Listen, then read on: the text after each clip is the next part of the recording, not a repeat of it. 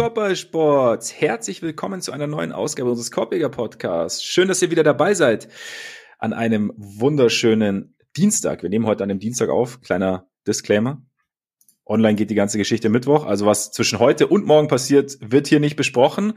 Dafür sitzt er mir natürlich wieder gegenüber, noch in Hamburg, bald in Paris, der bei kulinarischen Leckerbissen niemals ungerührte. Ole Freaks.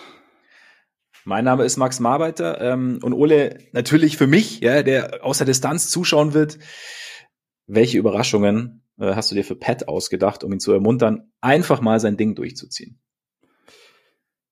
Ich hatte eigentlich gehofft, dass du da vielleicht einen Tipp für mich hast. Also ich meine, ich, ich, ich habe mir schon was für Wutsch vorgenommen. Das werde ich oh. jetzt aber nicht verraten.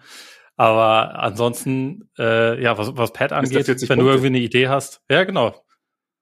Wutsch ja. ist ja, ist ja on fire. Ich meine, ich freue mich ja tatsächlich, dass, dass Demar gesagt hat, dass er mitspielt, weil dann, dann gibt's halt doch was, was zu sehen. Weil Demar schaue ich, wenn's, äh, schaue ich im Zweifel schon ganz gerne zu, aber ja, wenn es um, wenn es um Pat geht, wenn dir was einfällt, was man, was man machen kann, Sage an. Ich, äh, ich, ich werde dir eine Liste zukommen lassen. Ich finde es immer ganz geil, weil es tatsächlich manchmal denke ich mir so, okay, ich, ich, ich finde mich in ihm immer wieder, weil so dieses, dieses Ding so, okay, ich, ich mache zwei Dribblings und dann kommt es mir dann irgendwie doch zu kompliziert vor, was da so vor mir steht. Und dann, dann spiele ich den einfach einen Pass nach rechts oder links. Kenne ich zu Genüge. Passiert bei mir auch sehr, sehr regelmäßig. Deshalb, ähm, ich kann ihn Nicht, dass da jemand kommt und dir den Ball wegschlägt. Das, das oder mir den ja Ball wegschlägt. Oder mich blockt oder ich ausrutsche auf einer Bananenschale, die ich nicht gesehen habe. Es kann alles passieren. Ja. Weißt du? das, hier ist, das hier ist mein Sandkasten, nicht ja, deiner.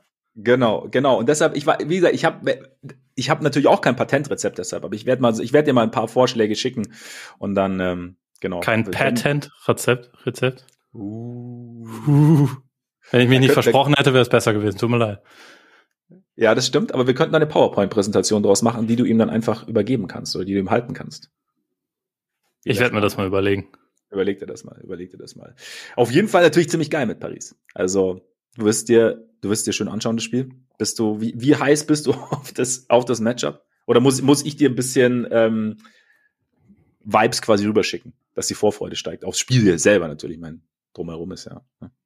Nee, ich freue mich schon. Also ich, ich äh, stelle das während dieser Saisonphase immer wieder fest, dass es halt auch bei den Teams, die ich jetzt nicht so oder die man jetzt nicht so ganz weit oben mit äh, drin hat oder die man jetzt irgendwie ständig auf dem Radar hat. Wenn man da reinguckt, findet man trotzdem ja irgendwie immer wieder was, was dann doch ganz unterhaltsam ist oder, ja. oder irgendwie eine Entwicklung von einem, von einem einzelnen Spieler, wo man denkt, okay, das, das interessiert mich jetzt schon. Und also bei den Pistons finde ich es natürlich verdammt schade, dass, dass Kate nicht dabei ist. Äh, bei Duran weiß ich jetzt gar nicht, der jetzt zuletzt ja auch gefehlt hat, aber ähm, so Killian Hayes kann ich mir schon anschauen. Und äh, und auch Jaden Ivy und so, da, das ist ja so ein krasser Athlet, da ist es dann halt, glaube ich, auch immer noch mal ganz interessant, die Leute dann mal wirklich in Person zu sehen.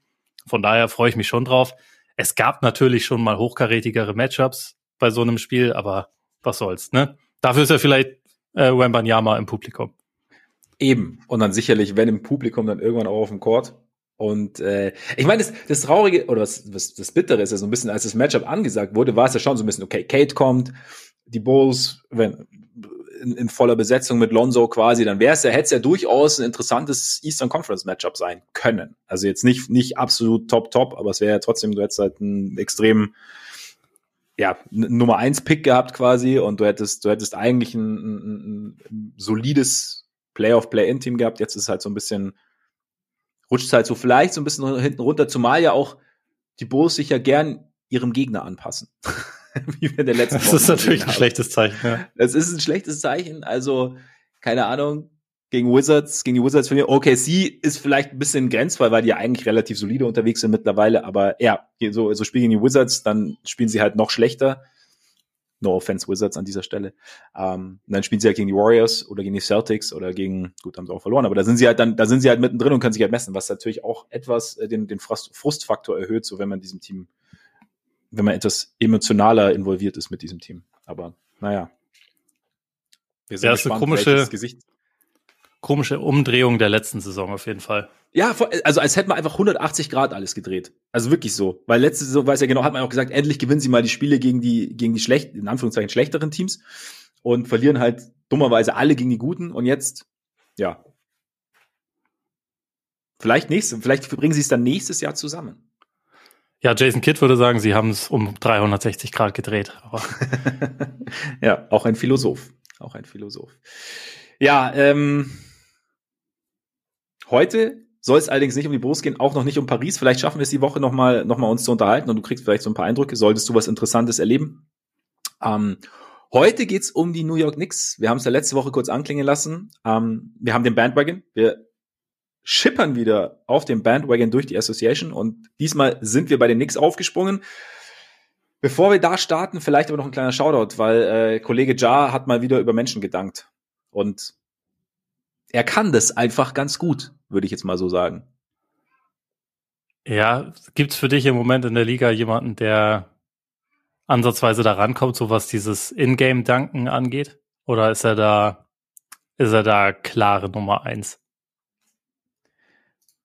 Er ist für mich schon klare Nummer eins, weil er, weil was halt bei ihm dazu kommt, ist so diese, diese, diese Explosivität. Also als würde er wirklich und teilweise dann halt, als, als hätte er wirklich so eine, nochmal so ein, so ein, so ein Jetpack auf dem Rücken quasi, dass er wie in den alten James Bond Filmen gibt, ähm, dass er dann so auf halbem Weg nach oben zündet und dann nochmal irgendwie beschleunigt quasi, weil halt einfach die, diese Dynamik, die halt hinter diesen Dunks ist und halt jetzt nichts, es ist halt nichts, es ist auf eine gewisse Art nicht brachial, sondern eher, eher elegant, aber trotzdem halt so unfassbar explosiv. Und er ist halt ein kleiner Spieler, der über große Spieler dankt, was ja per se schon irgendwie Spektakel für sich ist. Und deshalb ja. ist, glaube ich, die ganze Kombination macht es halt für mich ja, keine Ahnung, also das ist halt, ja, da kommt eigentlich keiner ran für mich jetzt so aus dem Stegreif. Ich, weil ich hoffe, ich übergehe jetzt gar nicht, weil hättest du einen Kandidaten, bei dem du sagst, okay, das ist eigentlich schon, wenn es mal kommt, irgendwie ähnlich. Ich finde dieser Faktor, dass es halt kleiner Spieler ist, das, das hebt ihn schon ab. Also ja. ich meine, Aaron Gordon ist auch jemand, der auch im, ja. im Spiel dann mal teilweise wirklich krasse Dunks auspackt und der natürlich auch den, den Dunk-Contest gerockt hat. Ich meine, er hat ja auch in dieser Saison schon einen gehabt, wo er über über Landry Shamet drüber gesprungen ist. Das war natürlich ja. auch schon ein absolut krankes Teil. Ansonsten ja, stimmt, dachte stimmt. ich noch so ein bisschen für, für die alten Vertreter Jeff Green, der, äh, den man dafür eigentlich okay. nicht auf dem Schirm hat, aber der wahrscheinlich eins der besten In-Game Dunk Packages der letzten 20 Jahre auf seinem Konto hat. Also er haut halt einfach wirklich jede Saison zwei, drei Dunks über, über Leute raus, die echt heftig sind. Ja. Und ich dachte noch an Andrew Wiggins, also der das das, das ja. kommt nicht ganz so häufig vor, aber er packt dann immer mal wieder einen aus, wo man auch denkt, so, Alter, stimmt. Deswegen äh, redeten Leute früher davon, dass das irgendwie der Maple Jordan ist, weil er, weil er halt so ja. schon auch diese, diese krass explosive und irgendwie so, so schnelle und gleichzeitig grazile Athletik hat. Aber mhm. ich glaube, ich glaube gerade dieser Faktor kleiner Spieler und diese, diese ganze Explosivität, auch dieses immer wieder ich versuche über jeden drüber zu danken, den ich sehe. Das hebt Moran schon ab. Also deswegen wäre ja. für mich schon auch auf jeden Fall die, die Nummer eins. Auch wenn man sich echt, also auch bei dem Dank jetzt wieder, ähm, wie er dann aufkommt, denkt man sich auch wieder, ach scheiße, ja, die, ja, die, Beine machen das nicht ewig mit. Sei, sei vorsichtig, Jar. Und da denkt man aber auch, sei nicht vorsichtig, Jar, weil das produziert ja genau diese Momente, die man sehen möchte. Das ist schon irgendwie sehr faszinierend. Ich finde aber Vielleicht. fast noch faszinierender der Richtungswechsel, den er davor auspackt. Also diese, diese kleinen, schnellen Dribblings, die er da auspackt. Das mhm, ist halt, mhm diese Beweglichkeit, die der Kerl hat, ist, ist einfach äh, ja schon, schon ziemlich monströs. Ja, und dieser sneaky Handwechsel dann irgendwie auch. Also weißt du, hat er ja. auch so das Ding, dass er irgendwie mit, mit, mit rechts anfängt zu dribbeln und dann ohne wirklich einen Crossover zu machen, aber den, also dann, dann die linke Hand nimmt und halt diesen, mit diesen kleinen Schritten, die du gerade erwähnt hast, dann irgendwie die, die Richtung wechselt und damit den Gegenspieler irgendwie zusätzlich nochmal verwirrt. Also ja, das, also Ja, ja als Gesamtkunstwerk ist halt, ist halt einfach macht durchaus Freude. Vielleicht, vielleicht, keine Ahnung, es gibt ja Shooting Coaches, Coaches, vielleicht braucht er irgendwie einen Landungscoach. Einfach so, ne? Ja, das, um, das wäre ganz gut. Ich will nicht, dass er diesen Derrick Rose Weg einschlägt. Nein, auf gar keinen Fall, auf gar keinen Fall. Es ist ja. Und ich, ich, ich halte wirklich oft die Luft an, wenn ich ihn spielen sehe. Das ist schon. Ja. Äh, man hat immer so ein kleines bisschen Angst, dass was passieren ja. könnte, finde ich. Ja, das, das, das stimmt. Also gerade bei, gerade bei so einer, das Geile ist, jetzt bei dem Dank, dann habe ich es halt erst irgendwie dann im Nachhinein hat, glaube ich, ich, ich weiß nicht, Tom Adel hat sogar auf Twitter, äh, hat, äh, hat das Video gepostet, so in Slow-Mo auch, wie er landet und dann auch gesagt, so, uff. Und ja, man, man, man hofft, dass es, äh, dass irgendwann so ein bisschen, also man, man, man spürt quasi, wie sich das, wie sich das Kreuzband dehnt oder die ganzen Bänder im Knie dehnen und dann hoffentlich wieder in, in die Ausgangsposition zurückschnalzen, weil ja, ich will kein Jar What If, weil das Derek Rose What If ist schon auch ein großes What If, finde ich. Weil alles abseits des Courts irgendwie. Aber es ja. ist schon so der, der Typ so, ne? Spielerisch, was, was da möglich gewesen wäre. Aber egal, wie gesagt, es soll ja nicht um die Bulls gehen, es soll auch nicht, nicht um Jar gehen. Derrick Rose wäre eine gute Überleitung gewesen, weil er offiziell für welches Team gerade spielt? Er spielt offiziell für die New York Knicks. Vergisst man manchmal, ne? Aber es vergisst man mal. Ich glaube, Tom Thibodeau vergisst es auch manchmal, scheinbar. Der, der hat es mittlerweile tatsächlich vergessen, ja. Ja, ja, was natürlich eigentlich total komisch ist, weil er mag ja eigentlich seine alten Buletten, aber ähm, ja, Derrick Rose ist so ein bisschen raus aus der Rotation, weil andere es ganz gut machen. Lass vielleicht mal direkt einsteigen, oder? Weil dann, ja. ne, du, du, musst ja auch noch packen und so. Und wir alle wissen, die schon öfter den Band beim Bandwagon zugehört haben, haben wir da Kategorien für alle, die zum ersten Mal zuhören. Wir haben da Kategorien und die werde ich jetzt nicht alle einzeln erstmal runterbeten, sondern wie immer, auch das wissen die, die nicht zum ersten Mal dabei sind schon, dann erwähnen, wenn es soweit ist. Und der Einstieg ist die Saison in ein paar Sätzen und mittlerweile weiß ich, dass Ole da immer ganz froh ist, wenn ich das mache. Deshalb mache ich es jetzt auch. Und ich muss sagen, grundsätzlich haben wir ja, war unser Timing nicht schlecht, weil wir haben wir haben es ja gerade von Dunks gehabt. Und gestern MLK Day, natürlich auch immer ein, ein freudiger Tag für uns hier, weil ne, man kann den Charlotte Hornets abends um 19 Uhr beim Basketballspielen zugucken. Was auch nicht schlecht war und vielleicht so auch so ein bisschen so ein Peak Regular Season Moment ist, was die Atmosphäre angeht, ist, wenn RJ Barrett bei zwei hinten Coast to Coast geht und quasi mit ablaufender Uhr brachial zur Verlängerung dankt und der Garden mal ganz kurz ähm, in Ekstase gerät. Fand ich timingmäßig schon nicht schlecht, so für uns auf dem Bandwagon. Das ist korrekt, wobei ich jetzt etwas abgehängt bin, was die, was die Saison in fünf Sätzen angeht. Ach so, ja, das war jetzt, ja, genau. Also ich wollte, ich wollte kurz mal einsteigen, weil, weil ich, weil das für mich, für mich auf dem Bandwagon natürlich auch ein freudiger Moment war, weil man feiert ja mit und das war, ne, deswegen timingmäßig. Blöd war das dann stimmt. hinten raus, um den Bogen zu spannen zu den fünf Sätzen, dass die nix mal wieder verloren haben. Ich meine, grundsätzlich sieht's gerade ganz gut aus. Die letzten zehn Spiele sind sie bei 7-3. Insgesamt 25-20, Sechster im Osten und ich meine, im Endeffekt, die Saison hat so ein bisschen angefangen wie so ein 500er-Team. Mal, also, oder 500er-Plus-Team, mal zwei Spiele gewonnen, dann wieder eins verloren, dann wieder zwei gewonnen, dann mal drei verloren. Es war immer so um die 500. Dann hatten sie irgendwann mal acht Siege in Folge, dann wieder fünf Niederlagen in Folge und seither sind sie ähm, bei 7-2 sogar. Also, ich, und ich finde, ich weiß nicht, wie es dir so vorkommt, sie wirken halt einfach auf mich wie ein, wie ein grundsolides Team mit einer gewissen Identität, das auch spielerbedingt durchaus mal echt Ausschläge nach oben haben kann, aber das auch einen, auch spielerbedingt einen, einen gewissen Floor einfach mitbringt. Und damit halt gerade so im, im Osten, der ja so ein bisschen, ja, schon so ein bisschen mindestens mal zwei, vielleicht sogar drei, vier geteilt daherkommt, aber dann halt eben so, so schon auch ein, ein ja, solides Top-6-Team ist im Osten. Oder wie hast du es wahrgenommen? Äh, ich habe es eigentlich ein bisschen positiver wahrgenommen, beziehungsweise ich habe äh, das wahrgenommen, dass sie im Laufe der Saison schon auch einen Turnaround hatten. Also sie, sie sind das ja, stimmt, das stimmt, das kam jetzt ein bisschen kurz. Sie sind ja, ja nicht nicht wirklich gut gestartet. Sie standen zwischenzeitlich bei bei 10, 13. Und ich meine, dann ja.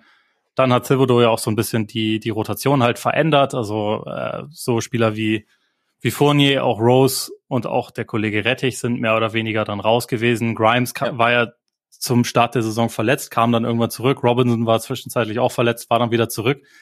Und seitdem sind sie ja nicht nur ganz gut, sondern sie sind ja eins der besten Teams der Liga. Also seit dem 4. Dezember haben sie 15 von 22 Spielen gewonnen. Das ist ja schon, ja, ja. das ist ja schon eine ziemliche Hausnummer. Ich habe ähm, gerade ein bisschen Unrecht getan. Das, das stimmt, ja.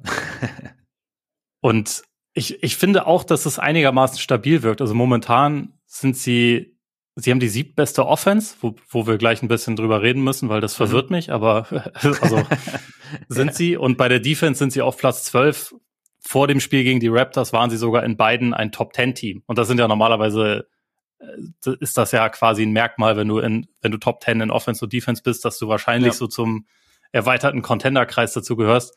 Da sehe ich die Knicks jetzt nicht, aber ja. sie sehen für mich, sie sehen für mich trotzdem aus wie ein, ja, mehr oder weniger solides Playoff-Team. Es gibt natürlich, also ja. ich glaube, momentan hat es auch ein bisschen was damit zu tun, dass es im Osten natürlich ein paar gibt, die auch enttäuschen ein paar Teams und deswegen weiß ich nicht, ob sie am Ende irgendwie safe da in der in der Top 6 landen. So Miami beispielsweise ist ja jetzt knapp hinter ihnen, da sehe ich schon das mhm. Potenzial, dass sie die noch überholen, aber ich denke auch, dass die Knicks mindestens wenn es dann wenn es dann das Play-in sein sollte, halt einen Platz in den Playoffs kriegen werden. Also und momentan haben sie das achtbeste Net-Rating, stehen besser da als beispielsweise Milwaukee oder Golden State oder Dallas oder die Clippers. Und das sind jetzt auch nicht unbedingt Sachen, die man vor der Saison, glaube ich, erwartet hätte und ja. Anfang Dezember schon gar nicht. Also seit, seitdem hat sich da schon wirklich einiges sehr ins Positive gedreht, würde ich sagen. Definitiv. Und es stimmt, ich habe ihnen da echt so ein bisschen, bisschen Unrecht getan, so mit nur grundsolide, sondern sie sind wirklich gut. Ich glaube, was mich so ein bisschen dann in die Richtung gedrängt hat, sozusagen, ist, dass ich sie vielleicht noch nicht auf dem Level sehe, wie jetzt die Teams über ihnen im, im, im Osten. Also ich sehe jetzt, auch wenn du es, ähm, wenn du Netrating angesprochen hast, also ich sehe zum Beispiel auch die Cavs stärker an oder ich würde es in einem, in einem Playoff-Duell würde ich die Cavs favorisieren. Also ich sehe sie jetzt noch nicht irgendwie so. Nee, die Cavs sind auch, äh, sind auch klar vor ihnen. Äh, die Bucks genau. meinte ich tatsächlich. Ich weiß nicht, also, äh, habe ich mich. Ah ja, genau, aber die, aber die Bucks. Die Bucks haben ein schlechteres Netrating, aber die sieht man natürlich auch vor den Knicks. Also ganz Genau, klar. genau, also genau. Das war so das, also ich sehe quasi, oder ich habe jetzt für mich nicht den, den Weg, dass sie und das heißt nicht, dass es nicht passieren wird, aber ich, ich sehe jetzt für mich nicht den Weg, dass sie, dass sie irgendwie ins Conference Final kommen oder so. Oder vielleicht, das, das war eher so der, aber dann ist nee, grundsolide, ist trotzdem unter, untertrieben bei allem, äh, was sie, was sie die letzten Wochen spielen und, und wie konstant sie ja im Endeffekt auch sind. Und das Spiel gegen die Raptors ist halt dann auch irgendwie, hatte ja auch Gründe, dass sie dass, dass das nicht gereicht hat. Das hätten sie auch gut gewinnen können, auch wenn die Raptors dieses Jahr natürlich nicht so gut unterwegs sind. Aber trotzdem, also ähm, du hast die Offense angesprochen. Wir haben dann ja immer die Kategorie die Spielweise, offensiv, defensiv. Was verwundert dich denn? Oder warum verwundert sich, dass sie, dass sie auf, auf Platz sieben stehen? Weil ich würde es ähnlich sehen und ähm, aber was, was ist bei dir, welche, welche Faktoren spielen damit rein? Sie treffen halt fast nix. Also ähm, sie haben die viertschlechteste effektive Wurfquote von allen Teams in der Liga. Ja. Das ist halt also schon schon ungewöhnlich, dass sie damit dann irgendwie die siebbeste Offense von allen haben. Ähm, und also bei, bei, bei Cleaning the Glass kann man sich das ja so nach Shooting Area aufdröseln, ne? Also am mhm. Ring, ähm, kurze Mitteldistanz, lange Mitteldistanz, Mitteldistanz allgemein, Eckendreier, äh, Dreier über der Birne. Und sie sind halt eigentlich wirklich fast von überall eher schlecht oder wen oder höchstens durchschnittlich. Also so mhm. Mitteldistanz sind sie insgesamt ungefähr auf, also lange Zweier nicht so gut, aber kurze Zweier sind sie ganz gut. Und sonst sind sie wirklich überall eher im unteren Drittel. Und dass das dann dazu führen kann, dass man trotzdem eine Platz 7 Offense hat, finde ich halt irgendwie ziemlich faszinierend. Und ich, also ich mhm. habe mir ein paar Sachen dazu aufgeschrieben, die, die dazu beitragen. Und da wollte ich jetzt aber mal von dir hören, inwiefern das dann das, das ganze Bild quasi darstellt oder, oder ob da noch was fehlt. Also was ich halt auffällig finde, ist einerseits, dass sie sehr aggressiv Offensiv-Rebounds handen und davon mhm. auch wirklich relativ viel bekommen. Also gerade Mitchell Robinson, aber auch Isaiah Hartenstein, die sammeln unfassbar viele Fehlwürfe einfach ein. Insgesamt, ja. wenn, wenn Robinson auf dem Feld steht, sammeln sie fast ein Drittel ihrer Fehlwürfe wieder ein, was halt schon mhm. echt eine, eine extrem hohe Marke ist und dadurch hast du halt einfach mehr Würfe. Dazu leisten sie sich extrem wenig Turnover, was auch ein bisschen, glaube ich, mit der Spielweise zu tun hat, die jetzt nicht unbedingt häufig äh, 38 Pässe vor dem Abschluss hat oder so, sondern teilweise ja. gibt's gar keinen Pass, sondern es dribbelt einer den Ball nach vorne und dann attackiert der und dann nimmt er den Wurf mhm. und äh, so, so kriegst du halt keine Turnover quasi. Ja. Ähm, ich glaube, das ist halt ein Faktor, der auf jeden Fall dabei hilft, dass sie so insgesamt einfach in den meisten Spielen mehr Würfe nehmen als ihre Gegner. Und dadurch, dass sie halt relativ ja, aggressiv immer den Weg in Richtung Korb suchen, auch mit mehreren Spielern ziehen sie sehr viele Freiwürfe. Das hilft natürlich mhm. auch dabei, sein, sein Rating irgendwie nach oben zu bringen, aber das sind für mich Weil eigentlich sie nicht so mega gut treffen, ne? Die Freiwürfe. Sie treffen sie also, nicht mega gut, aber wenn du viele nimmst, das ist ja, also ja, selbst bei einem schlechten Freiwurfteam ist es ja trotzdem immer noch ein insgesamt trotzdem guter Abschluss, also im Vergleich ja. zu fast allem anderen, was du machen kannst. Insofern ja. ist es schon gut, dass du viele nimmst, aber du hast auf jeden Fall recht, sie könnten das besser, sie könnten da mehr Kapital draus ziehen. Aber also insgesamt sind das für mich so eigentlich fast die, die wesentlichen Faktoren, warum halt dieses, dieses Rating in die Höhe geht. Und dann kommst du mhm. natürlich auch so zu den, zu den einzelnen Spielern an. Also, dass Julius Randle und Jalen Brunson einfach auch absurd schwere Würfe teilweise treffen und das mhm. im Moment auch teilweise in, in schöner Regelmäßigkeit tun. Das hilft natürlich auch. Aber so was das Setup angeht, ist das für mich eigentlich so fast so ein bisschen die Kombination oder das Rezept, das dazu führt, dass halt diese Offense irgendwie vom Rating her so gut dasteht, obwohl, obwohl sie insgesamt echt unterdurchschnittlich oder richtig schlecht Würfe treffen. Klingt, klingt für mich stimmig. Also ich finde auch, dass sie halt ja, eine relativ, in Anführungszeichen, wenn, wenn ich mir das quasi erlauben darf, aus meiner Perspektive halt eine simple Offense laufen. Also wie du es auch gesagt hast, dass ja. da, ähm, dass man relativ schnell dann irgendwie da, dazu übergeht, dass, dass jemand den Ball attackiert. Und dann hast du halt auch zum Beispiel da einen Spieler wie Brunson, der, finde ich, schon eine, eine sehr, sehr gute Balance hat, wenn er, wenn er attackiert. Also jetzt keiner, finde ich, der, oder finde ich jetzt der, der überdreht oder, oder verrückte Dinge macht. Also klar, auch wenn er schwere Würfe trifft, aber er ist schon eher ein ballsicherer Spieler, wenn man das so sagen kann. Und ich finde auch so im Halbfeld, ich meine, es ist schon irgendwie Bewegung da, aber wie du auch sagst, es geht jetzt nicht darum, dass wir jetzt wahnsinnig viel Ball- und Player-Movement haben, sondern ich habe auch so das Gefühl, es gibt dann schon mal einen Pass oder mal einen Pick oder mal einen Handoff und dann ist so quasi, dann, dann bekommt einer, jetzt Brunson zum Beispiel oder auch Randall oder auch mal Barrett, quasi so ein bisschen eine ISO auf, äh, auf der Strong Side und dann wird halt so ein bisschen wie so ein, dann, dann wird die, die Strong Side klar gemacht äh, oder, oder frei gemacht und, und äh, die, die, die Weak Side so ein bisschen überladen und so ein bisschen, bisschen mit Shooting und dann versuchen sie zu attackieren und dann kommt auch, dann kommt schon auch der Ball raus an die Dreierlinie. Ich meine, sie sind jetzt auch nicht das, das allerbeste Dreierteam, also ganz im Gegenteil, treffen äh, 33,9 Prozent, sind damit Nummer 25, nehmen allerdings die zehntmeisten. Ähm, aber ich finde auch das eben, es ist halt relativ, es, es, es ermöglicht dir nicht einfache Würfe, aber es ermöglicht dir einfach Würfe, wenn man das so, so also, weißt du, wie ich meine? Ja. Ähm, du kannst, genau, du musst jetzt nicht irgendwie, du, du gehst jetzt nicht Gefahr, wie du, läufst nicht Gefahr, wie du auch gesagt hast, dass da jetzt irgendwie permanent Hände im Passweg sind oder so und, und hast dadurch eben, ja, so, so ein, ja, einen gewissen Floor einfach auch, wie, wie ich vorher gesagt habe. Und ähm, genau, und, und gleichzeitig eben durch diese Drives, durch diese Aggressivität kommt die Defense schon auch in Bewegung und dann gibt's vielleicht auch mal einen einfacheren Wurf, den sie ja dann schon auch irgendwie treffen können. Und ja, und, und ich, vielleicht auch, keine Ahnung, wie siehst du so, ich, ich habe auch so das Gefühl, so, sie haben dann auch so Kandidaten, die, die auch mal einen Backdoor-Cut ganz gut laufen können und dann diese, diese, dieses Attackieren auch nutzen können, dass dann doch einfach mal ein einfacher Dank oder ein einfacher Layup irgendwie dabei rausspringt. Ähm und dann wäre natürlich noch Julius Randle. Also wie siehst du, wie siehst du Randle? Weil er ist ja jetzt schon, du hast ja schon gesagt, er trifft die schwer, er trifft schwere Würfe, er trifft die schweren Würfe wieder, weil es ist war ja schon vor zwei Jahren schon mal der Fall. Und ist er ja für dich jetzt auch wieder mehr so ein bisschen der, der Randle von vor zwei Jahren? Weil ich finde auch schon, dass er halt er wirkt halt schon echt, ja, dynamisch, aggressiv. Klar, er ist, er ist immer noch ein bisschen streaky irgendwie. Das ist, ist vielleicht auch einfach so sein, sein Spiel. Mhm, aber ja, grundsätzlich finde ich ihn schon. Ja, keine Ahnung. Oder sag mal, wie findest du ihn? Ich, ich weiß es eigentlich gar nicht genau, wie ich ihn finde. Sag mal, wie findest du ihn denn?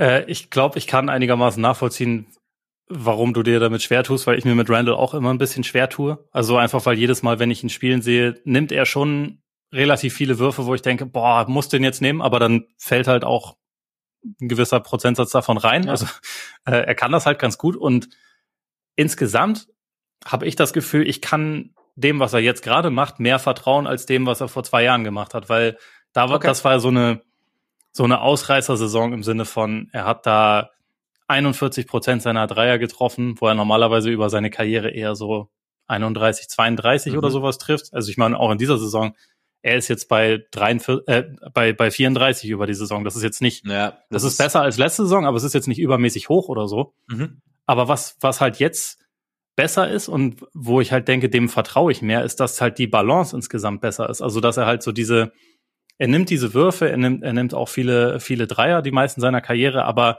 er hat so ein paar lange Zweier, glaube ich, weggelassen und geht halt häufiger, wenn's, wenn sich die Möglichkeit bietet, ja. geht er halt mehr zum Korb. Also er ist auch innerhalb der Zweierlinie ein effizienterer Spieler als noch vor zwei Jahren.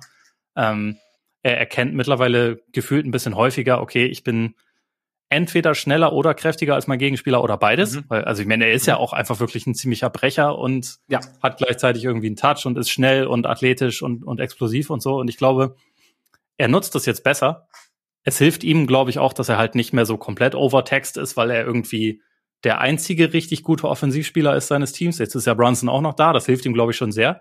Mhm. Aber ich habe dadurch so den Eindruck, dass er besser darin ist, als noch vor ein paar Jahren oder also vor allem letzte Saison ähm, herauszufinden, wann kann ich attackieren, wann habe ich einen Vorteil ja. und dass er dann halt ein bisschen zielstrebiger spielt, als das noch in der Vergangenheit ähm, der Fall war. Und deswegen gefällt mir das eigentlich ganz gut. Also er nimmt jetzt auch halt mehr mehr Freiwürfe. Er ist äh, defensiv wieder engagierter. Und ich finde, also knapp gesagt, verkörpert Randall für mich so ein bisschen diese Offense. Also mehr noch als, mhm. als Brunson, weil, weil Randall kein, kein, Spieler, äh, kein Spieler mit mega viel Schnörkel oder so ist. Jetzt nicht der mhm. Typ für fancy Stuff, sondern einfach jemand, der ja. viele, also der körperliche Vorteile hat gegenüber vielen seiner Matchups und diese halt nutzt. Und ich finde, das ist so ein bisschen das, was diese Knicks Offense auch ausmacht. Das ist halt nicht, das ist jetzt nicht irgendwie, wie du, wie du auch gesagt hast, das ist jetzt nicht irgendwie alles super schön vorbereitet oder sie, sie laufen die ganz komplizierten Plays, sondern es ist eher so, ah, okay, ich habe hier einen Vorteil, dann genau. attackiere ich den mal. Oder hier, ich sehe da eine kleine Lücke, ich packe jetzt mal den Drive aus und wenn dann, wenn dann die Hilfe kommt,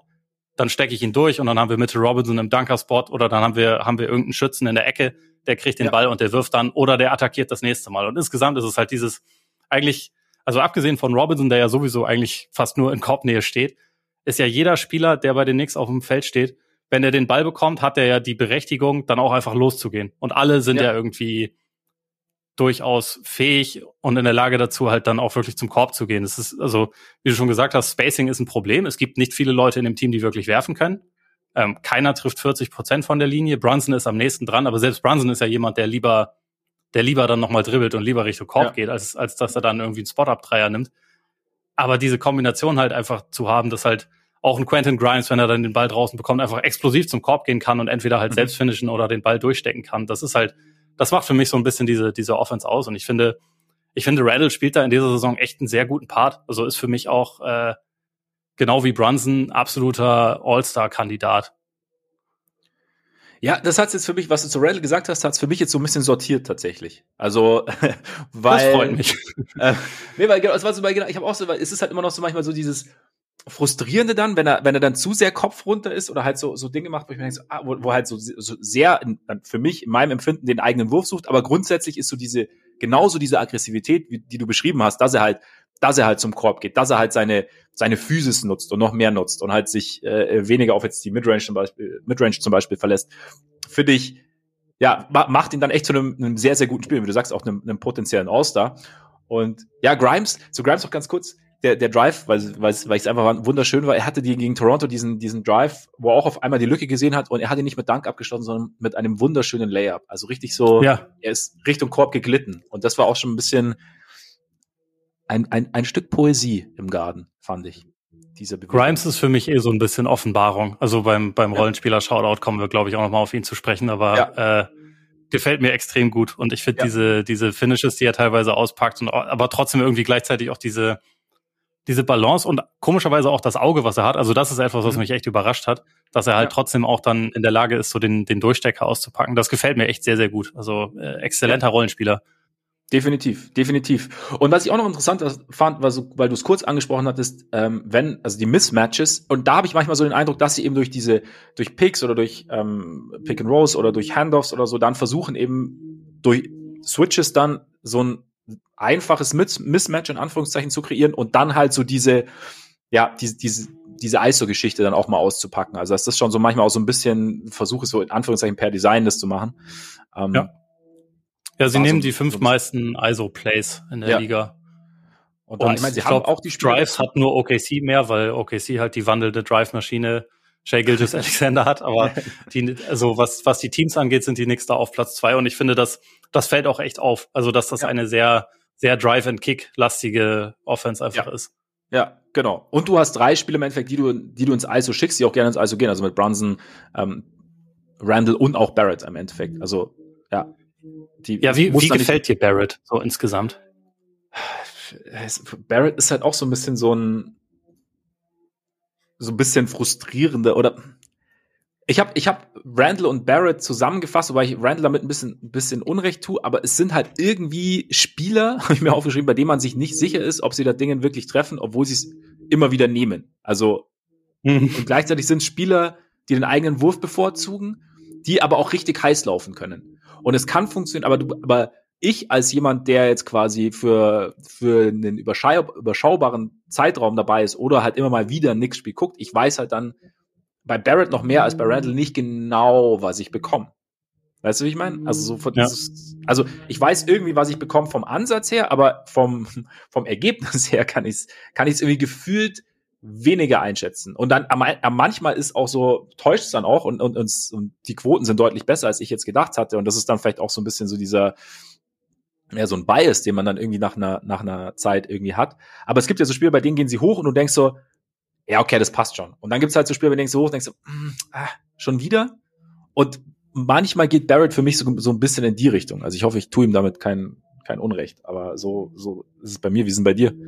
Nee, trifft's, trifft's ganz gut. Also ich habe immer das Gefühl, man sieht bei ihm so ein paar Schritte nach vorne und dann aber auch wieder ein paar Schritte zurück. Und es gibt Spiele, wo man das Gefühl hat, der weiß jetzt auch genau, was er, was er zu tun hat. Also, Ja, okay, ja, ja. hier ist, hier ist jetzt mal das, äh, der, der Gegenspieler, der kleiner ist als er, den er irgendwie dann in Post nehmen kann und wo er dann halt auch irgendwie was, also ein paar nice Finishes irgendwie auspacken kann. Auch diese, diese Backdoor-Cuts, die du angesprochen hast, das macht er teilweise auch schon gut.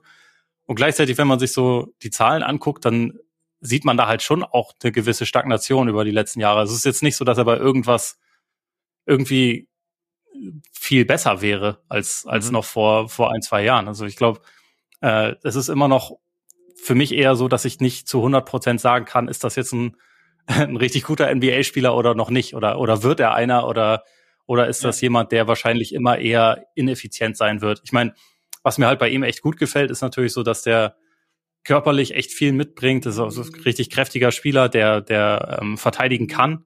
Auch in dieser Saison finde ich wieder besser ist als letztes Jahr, der auch irgendwie äh, äh, häufiger mal Mismatches hat und so, der, der auch ein Auge hat für seine Mitspieler. Also da sind schon viele Einzelteile, die, die funktionieren und die ich gut finde. Aber ich würde halt sagen, bisher hat er es halt noch nicht so richtig zusammenfügen können. Und dass die Dreierquote nach, ja, die war halt mal schon bei 40 Prozent vor zwei Jahren. Die ist jetzt wieder bei, Mhm. bei ähm, knapp 33 Prozent. Und es wäre halt, also ich finde halt vor allem für dieses Setup, wie die Knicks es gerade spielen, wäre es eigentlich schon sehr wünschenswert, wenn Barrett und auch Grimes ein paar Prozent besser wären als Schützen, weil Ja. dann würde das alles noch ein kleines bisschen besser aussehen, als das momentan tut. Und trotzdem bringt er halt auch wieder Sachen Absolut. an den Tisch, die, die wichtig sind und die gut sind. Also ja. ich, ich bin bei Barrett echt immer noch nicht so richtig in der Lage, mir, mir ein äh, abschließendes Urteil zu erlauben. Ich kann mir Ja. vorstellen, dass er jemand ist, der vielleicht erst in zwei, drei Jahren alles zusammengepackt hat und dann ein Mhm. richtig guter Spieler ist. Aber momentan ist es halt irgendwie so ein, man sieht es immer mal und dann sieht man es halt auch wieder nicht und dann ist man irgendwie wieder ein bisschen frustriert und dann sieht man wieder das Potenzial und naja, ist irgendwie so, so dazwischen einfach. Ja, genau, genau. Hoffentlich bald mit Tendenz nach oben. Defense. Sei denn, du hast noch was zur Offense oder hast noch irgendwas. Nee, eigentlich haben wir, glaube ich, die wichtigsten Sachen zur, zur Offense mehr oder weniger gesagt. Also, wie gesagt, über den Kollegen Grimes sprechen wir gleich vielleicht noch mehr. Dann Genau. kommt er, kommt er vielleicht auch noch mal zum Tragen. Aber ja, defensiv hätte ich jetzt mal gesagt, sie erlauben sehr viele Dreier. Ähm, Mhm. Sie konzentrieren sich ein bisschen mehr quasi so auf innerhalb der Zone, äh, Ja. auf, auf die Mitte. Ähm, sie haben damit mit Robinson auch jemanden, der, finde ich, echt ein, ein guter Ringbeschützer ist. Ich muss gestehen, er war für mich ein paar Jahre so ein bisschen in dieser Whiteside-Zone, wo ich dachte, okay, der hat viele Blocks, aber der ist auch nur an Blocks interessiert und wenn er den Block nicht bekommt, dann, dann hat irgendjemand einen offenen Layup, weil er sich halt verspekuliert hat und das kommt mir ein bisschen Mhm. zu häufig vor. Ähm, ich habe das Gefühl, dass das in dieser Saison echt besser ist. Also, dass er, dass er so die Balance besser findet, dass er halt auch wirklich ähm, da relativ viel abdecken kann und schon ein relativ großer Einschüchterungsfaktor ist. Ähm, und also ich würde sagen, dass er auf jeden Fall so der, der Schlüssel für das ist, was sie defensiv machen. Ähm, was wäre was wär dir da noch aufgefallen zu ihm? Äh, ich habe genau, ich habe es ähnlich, also auch so, dass halt quasi die, ja, die Bigs, also gerade Hartenstein vielleicht noch ein bisschen weniger, aber halt Mitchell, also Mitchell Robinson, ähm, Donovan Mitchell Robinson, ja. Donovan Mitchell Robinson, genau. Bei Billy Donovan Mitchell Pick- Robinson. Oh ja, oh Genau. ja. Ähm, Entschuldigung. auch nach dem Pick and Roll halt eher, kurz sortieren, aber alles gut. Ähm, nach dem Pick and Roll eher auch halt absinkt, um halt, um halt die Zone zu beschützen. Und dass das halt dann ein, sehr, sehr essentieller Faktor ist. Plus eben, was du auch gesagt hast, dass sie die Dreier zulassen. Ich habe auch so, dass auch so hatte ich den Eindruck, dass die, die Verteidiger tendenziell alle so ein bisschen sich Richtung Zone orientieren. Also weißt du, also ein bisschen absinken Ja. quasi von der, von der Dreierlinie, auch wenn der, wenn der Ball noch oben ist. so. Und ähm, dass das halt so, ein- so ein bisschen, bisschen das Design ist. Und ja, im Prinzip, wie gesagt, Defense finde ich immer nicht, nicht so einfach irgendwie aufzudrösen, aber das waren jetzt so die zwei, die zwei großen Dinge, die mir irgendwie aufgefallen sind. Der, der Switch, finde ich, nehmen sie auch regelmäßig. Weiß nicht, ob es immer ist, vielleicht, ist vielleicht übertrieben, aber, aber so das so dieses Zone, eher, eher die Zone beschützen als die Dreierlinie und halt eben mit, mit da den, den Ringbeschützer Mitchell Robinson maximieren und Hartenstein, oder hattest du auch den Eindruck, dass Hartenstein so ein bisschen anders verteidigt als, als Robinson? Jetzt nicht fundamental anders, aber einfach so ein bisschen, ein bisschen weniger, vielleicht dann mal ein bisschen aggressiver dann nach dem Pick and Roll hochgeht und versucht vielleicht zu blitzen oder so. Ich glaube auch, dass man ihn ein kleines bisschen häufiger äh, häufiger oben sieht. Also das, das Grundprinzip ist zwar ist zwar meistens schon äh, das, was du angesprochen hast, also mit mehr Drop, aber ich glaube, Mhm. ich glaube, Hartstein ist jemand, der der häufiger ein bisschen weiter oben eingesetzt wird. Aber ja, grundsätzlich ist es, glaube ich, also dieses, dieses Grundprinzip. Im Prinzip verteidigen sie Gegner ein bisschen so, wie sie wahrscheinlich auch verteidigt werden sollten, obwohl gegnerische Teams ja. eigentlich besser ja. Dreier werfen können als sie.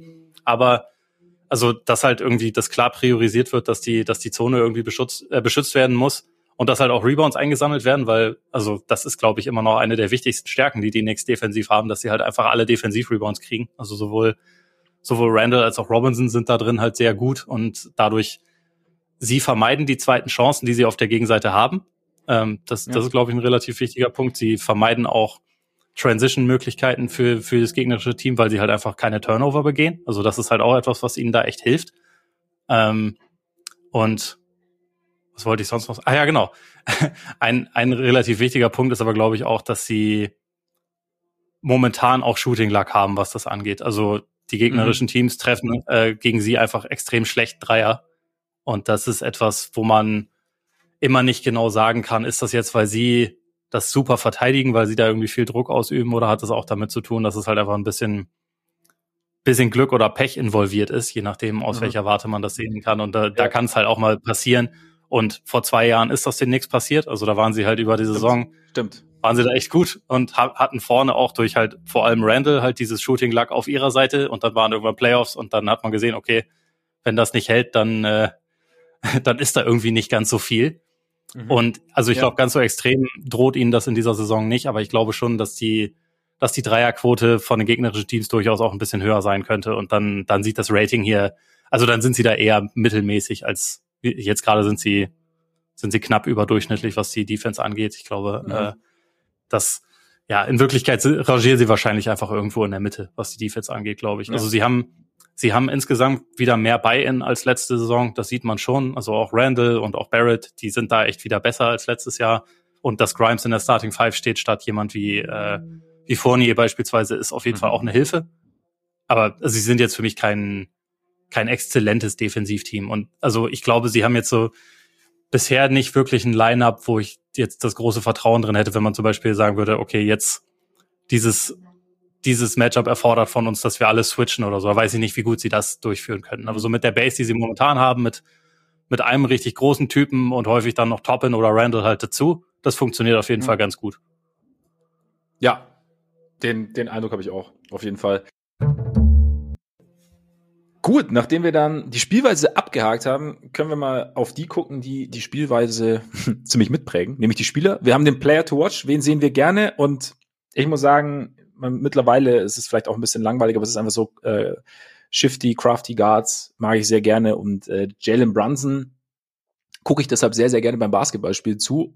Auch, weil im Endeffekt ich das, was er jetzt spielt, auch gar nicht unbedingt so erwartet hatte. Also klar, in Dallas äh, war, war er eine verlässliche zweite Scoring-Option neben Luca spielt aber auch neben Luca. Das heißt, also da war schon jemand, der, der für ihn vielleicht noch mehr Lücken gerissen hat und er war jetzt nicht unbedingt die 1A, 1B oder nicht unbedingt die 1B-Geige, sondern schon klar die zweite Geige, sagen wir es mal so. Und äh, jetzt, keine Ahnung, habe ich schon den Eindruck, pendelt das zwischen 1A und 1B. Und ich finde aber auch vor allem eigentlich schon eher 1A, weil er mit der Art und Weise, wie er spielt, auch die, die Identität des Teams irgendwie mitprägt. Also wir haben ja vorher auch gesagt, dass sie ja relativ, also wenig Turnover pro, produzieren, ähm, gut mit dem Ball umgehen. Und für mich ist, ist Brunson da schon jemand, der, der halt irgendwie so eine, so eine, obwohl er attackiert, aber so eine unaufgeregte Spielweise hat, so einen gewissen, ja, also er hat so eine gewisse Ruhe und Selbstsicherheit und, und, und es ist jetzt nicht so mit dem Kopf durch die Wand, sondern lieber nochmal noch mal bisschen Hesitation oder ähm, nochmal ein Step Back oder ein Step Through oder also so, weißt du, es ist nicht so dieses, ja, es ist kein, kein Überdrehen, wie ich vorher auch schon gesagt habe. Und gleichzeitig hat er, kann er auf so viele Arten scoren. Und das, was ich für einen kleinen Spieler schon irgendwie extrem beeindruckend finde, auch diese schweren Würfe dann über größere Gegenspieler, die er, die er regelmäßig trifft, dann kann man natürlich die Frage stellen, ähm, inwieweit lässt sich das halten? Kommt irgendwann der Einbruch. Ich finde, er zeigt jetzt schon so lange, dass ich jetzt nicht den, ich persönlich nicht den ganz großen Einbruch erwarte, aber so diesen, diesen Stil, den er da mitbringt und den er auch da eingebracht hat bei den Knicks, ähm, dem schaue ich irgendwie gern zu. Und ich finde halt, so ein, so ein Spieler gibt dir halt auch gibt einem Team auch einen, einen gewissen Floor einfach, weil er, weil er einfach verlässlich abliefert. Ist jetzt, glaube ich, auch Eastern Conference Player of the Week geworden. Und ich hätte es ehrlich gesagt so auch gar nicht erwartet. Also wirklich, dass er so die Rolle so ausführen kann und dann wirklich so ein bisschen, ja, halt so, so, so eine ganz groß prägende Figur bei so einem, bei einem wirklich guten NBA-Team sein kann. Und deshalb, wie gesagt, und dann noch die Art und Weise, wie er es halt macht, macht, bereitet mir Freude. Ja, also sehe ich auch so. Und äh, ich hatte schon, ich hatte schon mir gedacht, dass er, dass er gut sein würde in New York. Also ich mhm. äh, fand zwar, also mich hat diese Offseason-Strategie im Sinne von wir äh, schubsen alles um, was nur irgendwie geht, damit wir auf jeden Fall Jalen Brunson kriegen, aber dann machen wir nicht noch den nächsten Move.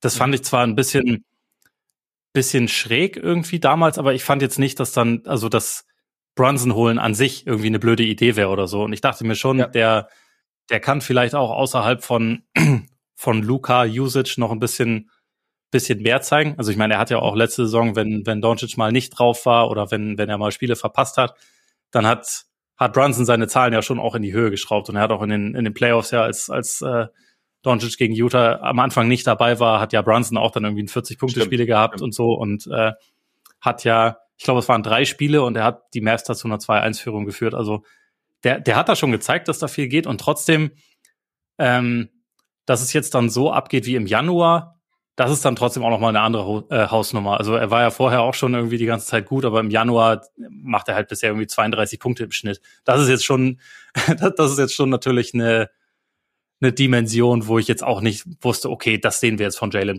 äh, Brunson. Da gehe ich auch nicht davon aus, dass das jetzt irgendwie Jalen über Brownson, die gesamte Saison. Nicht schlecht. Jalen Brunson wäre auch nicht schlecht, ne? auch ein guter Spieler. Ja, ja. so, ja wenn wir, wenn wir den, den Basketball-IQ von Brunson und die Athletik und naja, egal. Ja, ja, Nein, ja. Ähm, auf jeden Fall.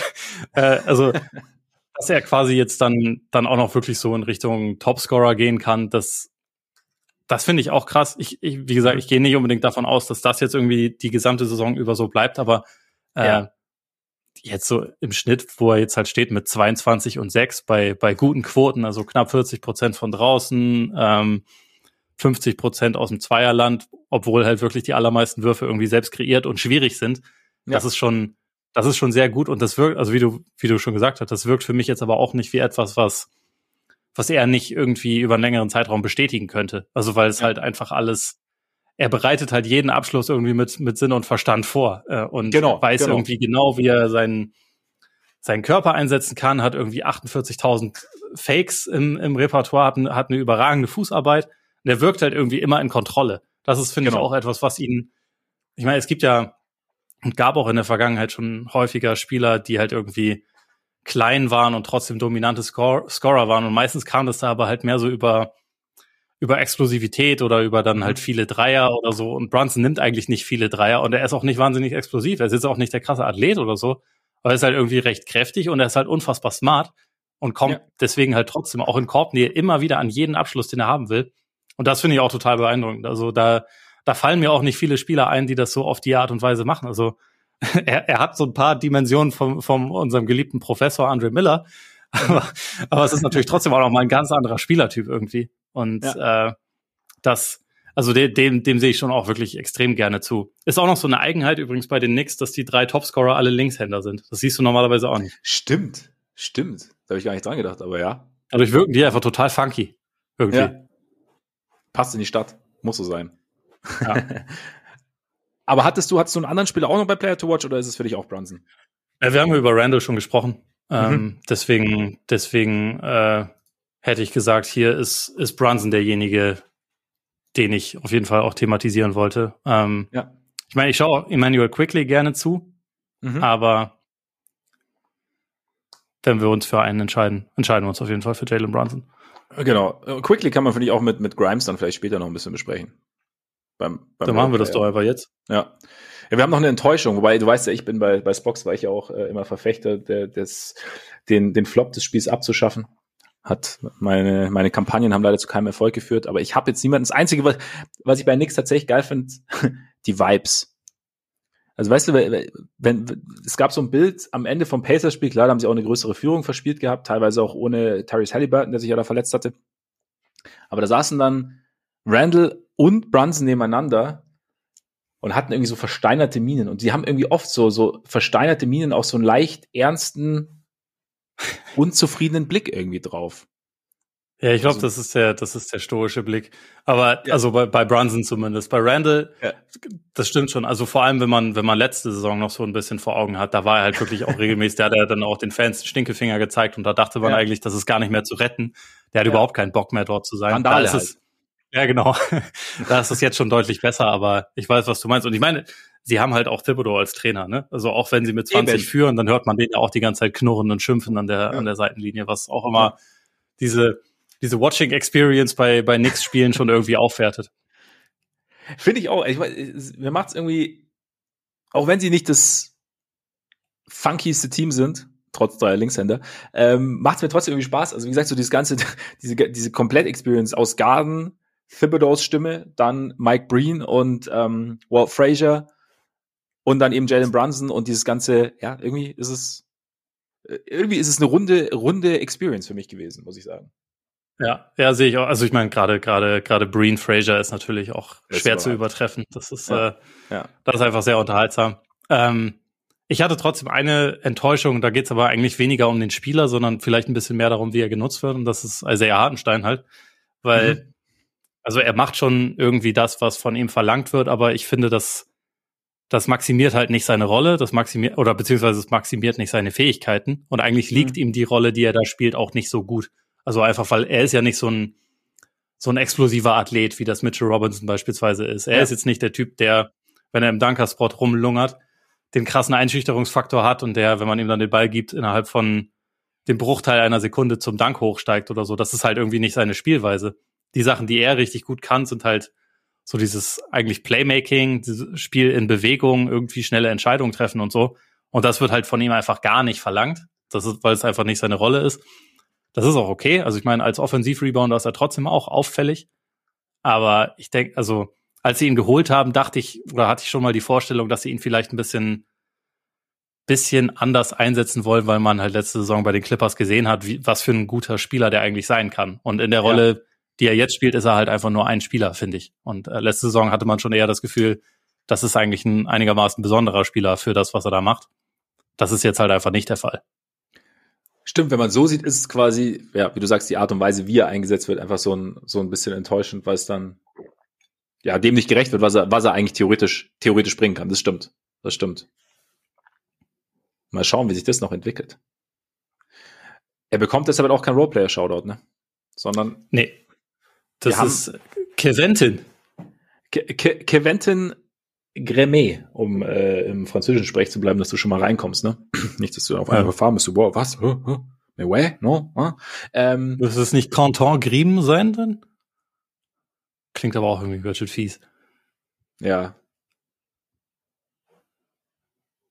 Oder halt Emmanuel Quiclet. Dann noch. Das klingt zumindest ein bisschen weniger schwierig, sagen wir mal. ja, Quentin Grimes lass deine Ode raus, würde ich sagen, weil du bist ja, ich hab's, ich habe rausgehört, du bist durchaus begeistert von dem Kollegen. Ja, also ich meine, es ist jetzt auch nicht so, dass er, dass er jetzt irgendwie äh, alle Bäume der Welt ausreißt oder so. Aber ich finde einfach, dass er für Soll er die, ja auch nicht, ne? Weil wäre schlecht, so fürs Klima. Ja, das du kannst mich mal, aber ich finde die die Rolle, die ihm dazu gedacht ist in der Offense, die und also auch defensiv, wo er halt seine, seine Länge und Athletik irgendwie auch gut einsetzt, aber die, die Rolle, die er offensiv spielt, die füllt er einfach ziemlich gut aus. Also ähm, ist jetzt kein exzellenter Dreierschütze, trifft aber immerhin 40 Prozent aus den Ecken, so dass ich mir auch mhm. Vorstellen könnte, dass das noch ein bisschen, bisschen nach oben geht und hat gleichzeitig aber auch so diese Dynamik, dass wenn er den Ball gefangen hat und einen Vorteil sieht, dass er dann halt einen Closeout attackieren kann, kann dann auch am Korb finishen. Also trifft 60 Prozent seiner, seiner Zweier, was natürlich auch nicht schlecht ist. Ähm, verliert dabei aber auch irgendwie selten die Kontrolle. Also sieht dann auch Möglichkeiten, wo man den Ball noch abgeben kann. Hat, finde ich, eine, eine irgendwie auffällig gute Körperbeherrschung, was mhm. auch dabei hilft, dass man halt zum Beispiel, wenn man Closeouts attackiert, nicht permanent irgendwelche Offensivholz noch bekommt. Und ja, insgesamt habe ich einfach das Gefühl, dass sie da mit ihm einfach jemanden haben, der im Idealfall über viele Jahre halt so eine gewisse Position einfach ausfüllen kann. Also der wird kein, kein Star oder so, also das Potenzial sehe ich zumindest jetzt nicht unbedingt, aber einfach mhm. jemand, der so für die heutige NBA eigentlich so die meisten Sachen mitbringt, die du von einem Rollenspieler haben willst, weil er halt auch kein, ja.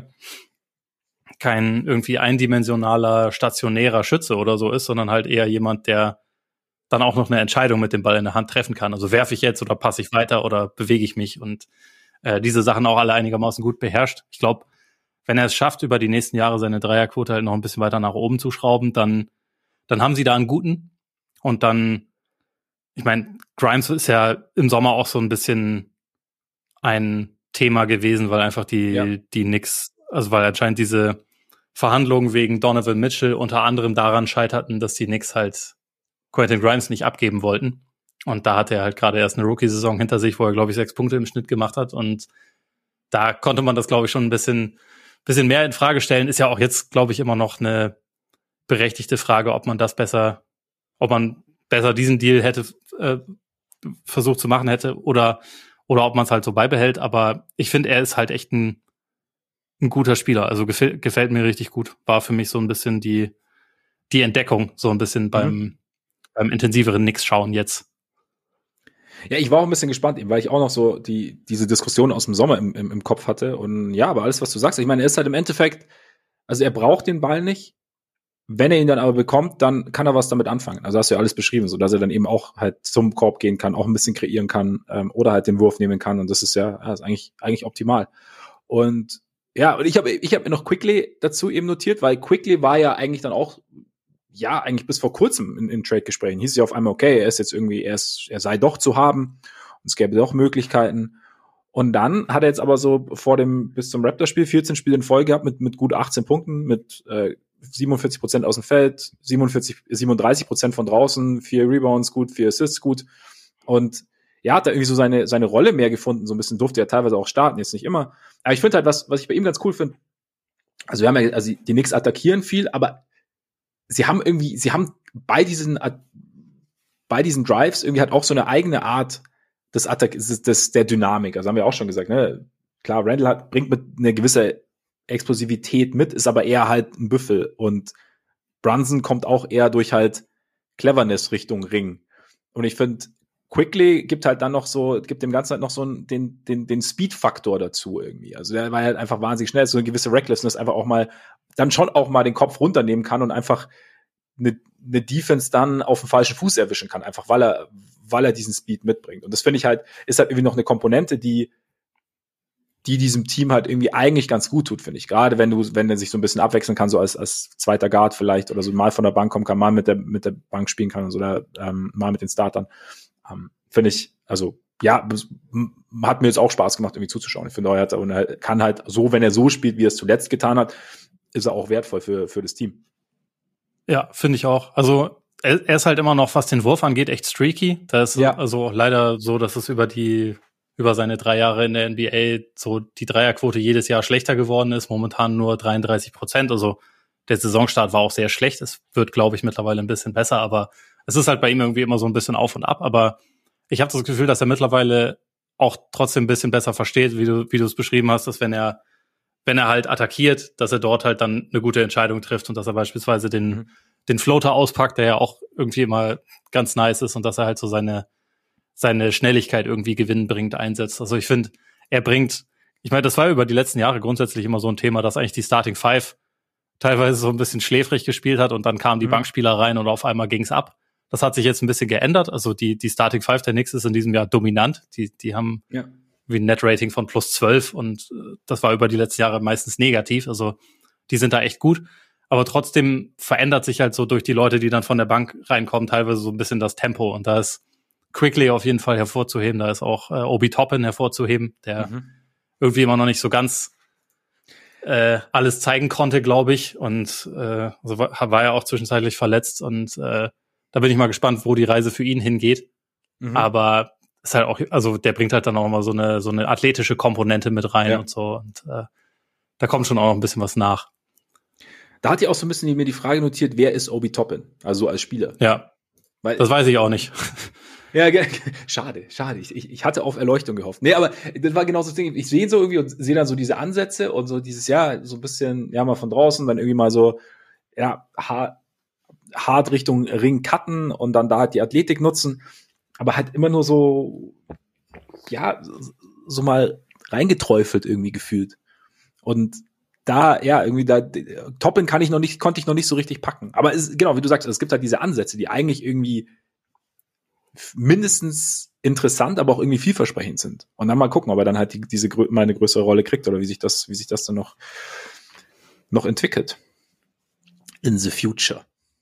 Ja, irgendwie ist, ist so ein bisschen mein, mein Eindruck bei den Knicks. Ich weiß auch nicht, wie fair das ist, aber dass sie irgendwie, was die letzten Jahre angeht, im, äh, beim Draft irgendwie in der Lottery ein bisschen weniger das Händchen hatten als, als später im Draft. Also da haben sie irgendwie so ein paar mhm. Leute gefunden, die ihre Erwartungen eigentlich übertroffen haben. Also Grimes, Quickly, Mitchell Robinson kannst du da, glaube ich, auch mhm. eigentlich mit, mit reinziehen. Und also Toppin war ja Lottery-Pick, da weiß man es jetzt noch nicht. Kevin Knox hatten sie hochgepickt, der ist, ja. äh, ist ja jetzt auch schon seit einer Weile nicht mehr dort, aber war eigentlich wirklich eine Enttäuschung. Barrett weiß man immer noch nicht, also der, der ist für mich weder noch stand jetzt, aber war halt auch ein ja. Nummer drei Pick. Ähm, irgendwie es ist, es ist halt, ja, es ist alles äh, eine einigermaßen komplizierte Geschichte.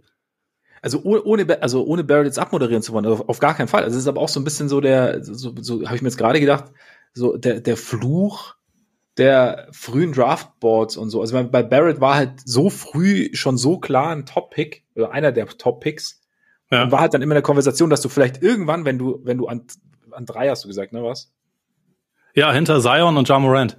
Ja, genau. Wenn du dann, wenn du dann kommst, dass es fast, also da, da, sagen wir so, dass die, dass die Hürde, jemand anderen zu wählen, ähm, höher wäre, als wenn es diese Konver wenn, wenn diese ganz große Konversation vorher nicht stattgefunden hätte. Wenn du ihn einfach nur hättest spielen sehen, über natürlich über ein paar Jahre, aber so diese, da ist ja so dieses Ding, okay, der weiß ich nicht, keine Ahnung, vielleicht denken Front Office auch anders, aber ich habe mir das gerade irgendwie so gehört, weil okay, alle Experten haben gesagt, das ist äh, der der der bringt irgendwie alles mit und jetzt am College lief's nicht so gut, aber Ne? Wir haben die Chance. Ne? Es könnte vielleicht, vielleicht wird er am Ende der zweitbeste Spieler des Drafts oder ja, er hat, hat ja auch neben Zion gespielt. Vielleicht hat ihn irgendwie so und dann ja, dann kommst du, dann hast du zwar diesen frühen, diesen, diesen Top-Pick, aber bist dann fast in Anführungszeichen gezwungen, einen, einen Spieler zu nehmen. Wie gesagt, nicht no offense äh, RJ Barrett, weil wie gesagt, ich, ich finde ihn, ich finde ihn irgendwie mit Hang zu gut, kann, wenn man so sagen kann. Ja. Nur halt so dieses. ich auch, glaube ich. Diese Hang zu gut trifft's ganz gut. Diese ja, die, die, was, was alles vorher abläuft, dass das natürlich auch in die, ja, so, so, so einen gewissen, vielleicht etwas übertrieben formuliert, Zwang dann irgendwie auch ähm, kreieren kann für ein Front Office, einen, einen Spieler dann zu picken, wenn er noch vorhanden ist, wenn man selber dran ist. Weißt du, was die besten Front Offices dann machen? Traden. Ja, sie nutzen diesen Druck und äh, geben den Nummer 1 Pick an Philly ab und picken Jason Tatum an 3. Ja, ja. Aber das kriegt nicht jeder hin. Noch besser wäre es gelesen, wenn sie Jalen Brownson gepickt hätten, aber das ähm, war's gut. Gut, sie haben immerhin eine, eine entscheidende Komponente von Jalen ja, Brownson äh, ja, gepickt ja, damals. Stimmt, das stimmt. Und das war auch einigermaßen kontrovers, wenn ich mich richtig äh, erinnere, weil ja. der als nicht ganz so weit galt. Aber ja, so, so entwickelt sich das dann immer. Ich meine, da an, an fünf war Darius Garland, aber was will man machen? Es ist, es fällt immer jemand. Und ja, also keine also Ahnung, Barrett, Barrett kann durchaus auch noch einen Schritt machen. Aber lass uns doch vielleicht mal ganz kurz, ähm, weil wir jetzt ja das Thema Donovan Mitchell eher auch schon mal angesprochen haben. Ähm, aus heutiger Sicht, findest du, sie hätten das machen sollen? Also sie hätten alles daran setzen sollen, dass sie quasi zu, sagen wir mal, Brunson und Randall wären wohl safe gewesen, dass sie zu diesem ja. Duett noch Donny hinzugestellt hätten? Ich meine, es gibt ja, es gibt ja zwei, zwei Dinge, die man anschauen muss. Also einerseits, okay, wie, wie sähe quasi das Team aus? Wer wäre gegangen? Wie, wie sähe quasi die, die Teambalance aus? Und was spielt Donovan Mitchell gerade in, in, in Cleveland? Und wenn ich mir den Spieler anschaue, dann hätte ich den vielleicht schon ganz gern. ähm, gerade auch, weil er ja, weil man ja gerade sieht, wie er ja, neben, neben einem Scoring Guard, der auch sehr, sehr gut funktioniert und sehr, sehr gut sein Ding macht und auch ähm, seine, seine Passing-Fähigkeit mit einbringt und so. Ähm, das heißt, eine, eine, ein Backcourt offensiv aus Mitchell und Brunson hätte für mich schon auch einen gewissen Charme. Und ich habe halt diese, wir mal so, die, die Defense der Cavs ist halt etwas besser bestückt dann Schwächen, die dieser Garland Mitchell Backcourt hat und vielleicht ähnliche Schwächen hätte auch im Brunson Mitchell Backcourt, besser zu kaschieren. Ähm, ich weiß auch nicht, inwieweit ist vielleicht auch eine Frage, ist vielleicht auch, wenn du ein Spiel wie Mitchell bekommen kannst, vielleicht dann auch irgendwie hinfällig, dann musst du andere, dann willst du vielleicht auch andere Lösungen finden, aber wenn du noch, noch einen High-Volume-Shooter quasi dazu nimmst, also neben Randall, neben Barrett, neben ähm, Brunson, wann es dann nicht irgendwie zu viel ist. Aber wie nicht, nicht, kann natürlich sein, dass du dann irgendwann, ich meine, Barrett wäre ja auch wahrscheinlich Teil, Teil eines Deals gewesen. Oder war ja, oder war im Gespräch, ich weiß noch nicht mehr, ob es dann hieß, Barrett wollen sie doch nicht oder Barrett wollen sie dann doch, bin ich mir gerade nicht mehr sicher. Barrett war lange irgendwie mit drin und ja. dann haben sie den Vertrag verlängert und damit haben sie dann wohl auch die, die Jazz insoweit geärgert, dass sie dann halt kurzfristig gesagt haben, dann eben Cleveland. Also ja, ähm, ja. da, da gab es wohl irgendwie zwischenzeitlich dann auch mal von der einen Seite, vielleicht sogar von beiden sogar die Erwartung, okay, das hat jetzt erstmal nicht funktioniert, aber wir nehmen die Gespräche nochmal auf, weil eigentlich wissen wir alle, ihr wollt den, der will zu euch und wir wollen, was ihr habt. Ja. Ähm, und dann haben die Knicks halt irgendwie so ein bisschen, glaube ich, damit überrascht, dass sie, dass sie Barrett verlängert haben. Und dann ja. war das quasi erstmal vom Tisch. Und dann äh, dann kam der Clevelander um die Ecke. Wo er sehr gut reinpasst. Und ich glaube, ja. er passt nach Cleveland etwas besser, als er nach New York gepasst hätte. Das glaube ich auch. Aber ich, ich würde das Team gern sehen, quasi, wenn, wenn er jetzt dabei, wenn du hättest wahrscheinlich ein ähnliches Problem wie, wie Cleveland jetzt hat, so quasi der, das Snippelstück auf dem Flügel. Ja, außer ähm. Grimes bleibt halt, ne? Aber wenn der, wenn der äh, auch ja. weggedealt wurde, dann bräuchtest du den Spielertypen halt eigentlich ja. wieder. Und dann ja. ist so ein bisschen, ich meine, man, man opfert halt immer was und bekommt auch was. Also sie wären dann halt nicht mehr auf fast allen Positionen irgendwie körperlich so ein bisschen überlegen und kräftiger, weil sich halt einfach diese, diese Komponente ein bisschen ändert. Dafür hätten sie halt einen der besten Offensivspieler der Liga da auf einmal drin und dann geht halt dieses, also das Ceiling geht halt weiter nach oben. Weil, also meine Theorie ist so ein bisschen, was die Knicks jetzt gerade angeht, Platz sieben offensiv, das ist eigentlich absolut maxed out. Ich weiß nicht, ob sie, mhm. ob sie da noch viel höher klettern können mit dem Personal, ja. was sie gerade haben. Wenn jetzt, wenn jetzt RJ Barrett in zwei Jahren 40 Prozent seiner Dreier trifft, dann können wir da nochmal drüber reden. Aber momentan sehe ich das halt nicht unbedingt. Und wenn du Mitchell hast, dann kannst du da halt natürlich noch ein bisschen mehr rausholen. Dann ja. ist aber defensiv wieder die nächste Frage und überhaupt. Und ich glaube, was halt vielleicht die noch wichtigere Frage ist, könnte das Team, wenn sie jetzt Mitchell statt Barrett hätten und sagen wir mal, sonst ist alles, was die Kernrotation angeht, mehr oder weniger gleich, aber sie haben halt mhm. Mitchell statt Barrett.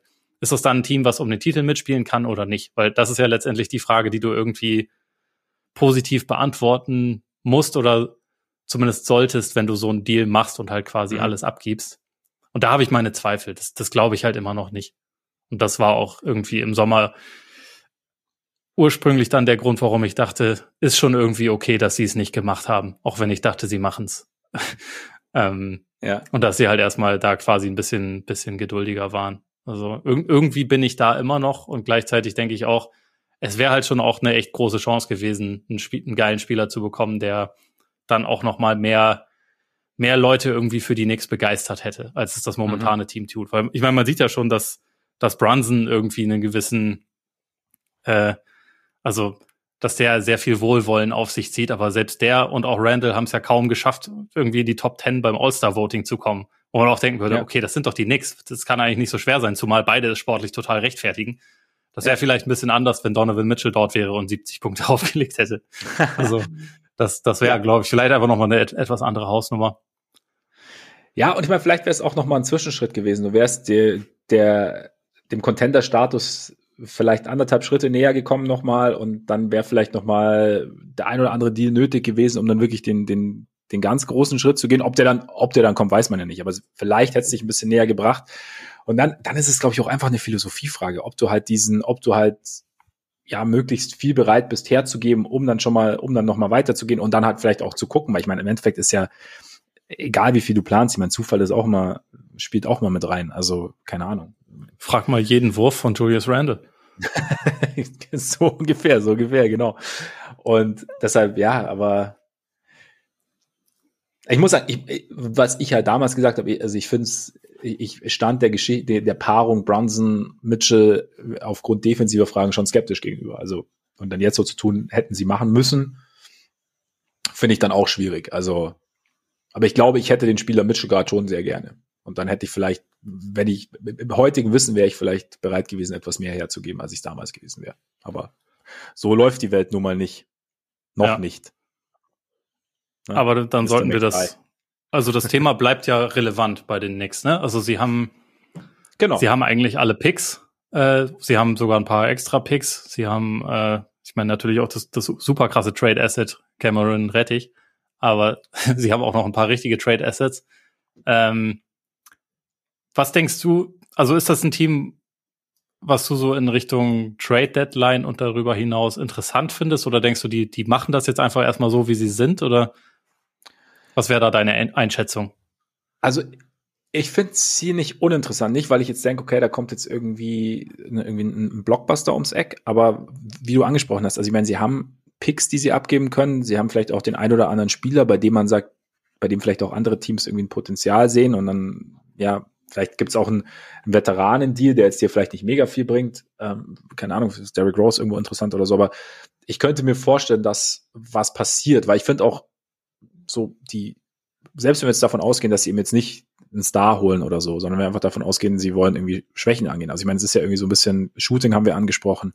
Das ist natürlich nicht leicht zu bekommen, aber ähm, trotzdem haben sie haben sie Möglichkeiten, weiß ich nicht, vielleicht jemanden wie Malik Beasley oder so mal anzuklopfen in Utah. Weiß nicht, inwieweit man da jetzt interessant, ja.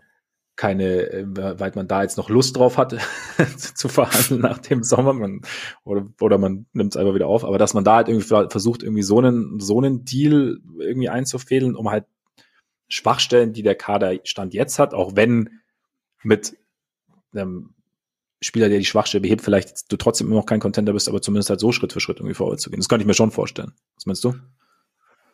Ja, ich, ich glaube, dass sie schon auch gucken bei jedem großen Namen, der potenziell das vorhanden ist. Ja. Also der, der potenziell irgendwie auf den Markt kommen könnte.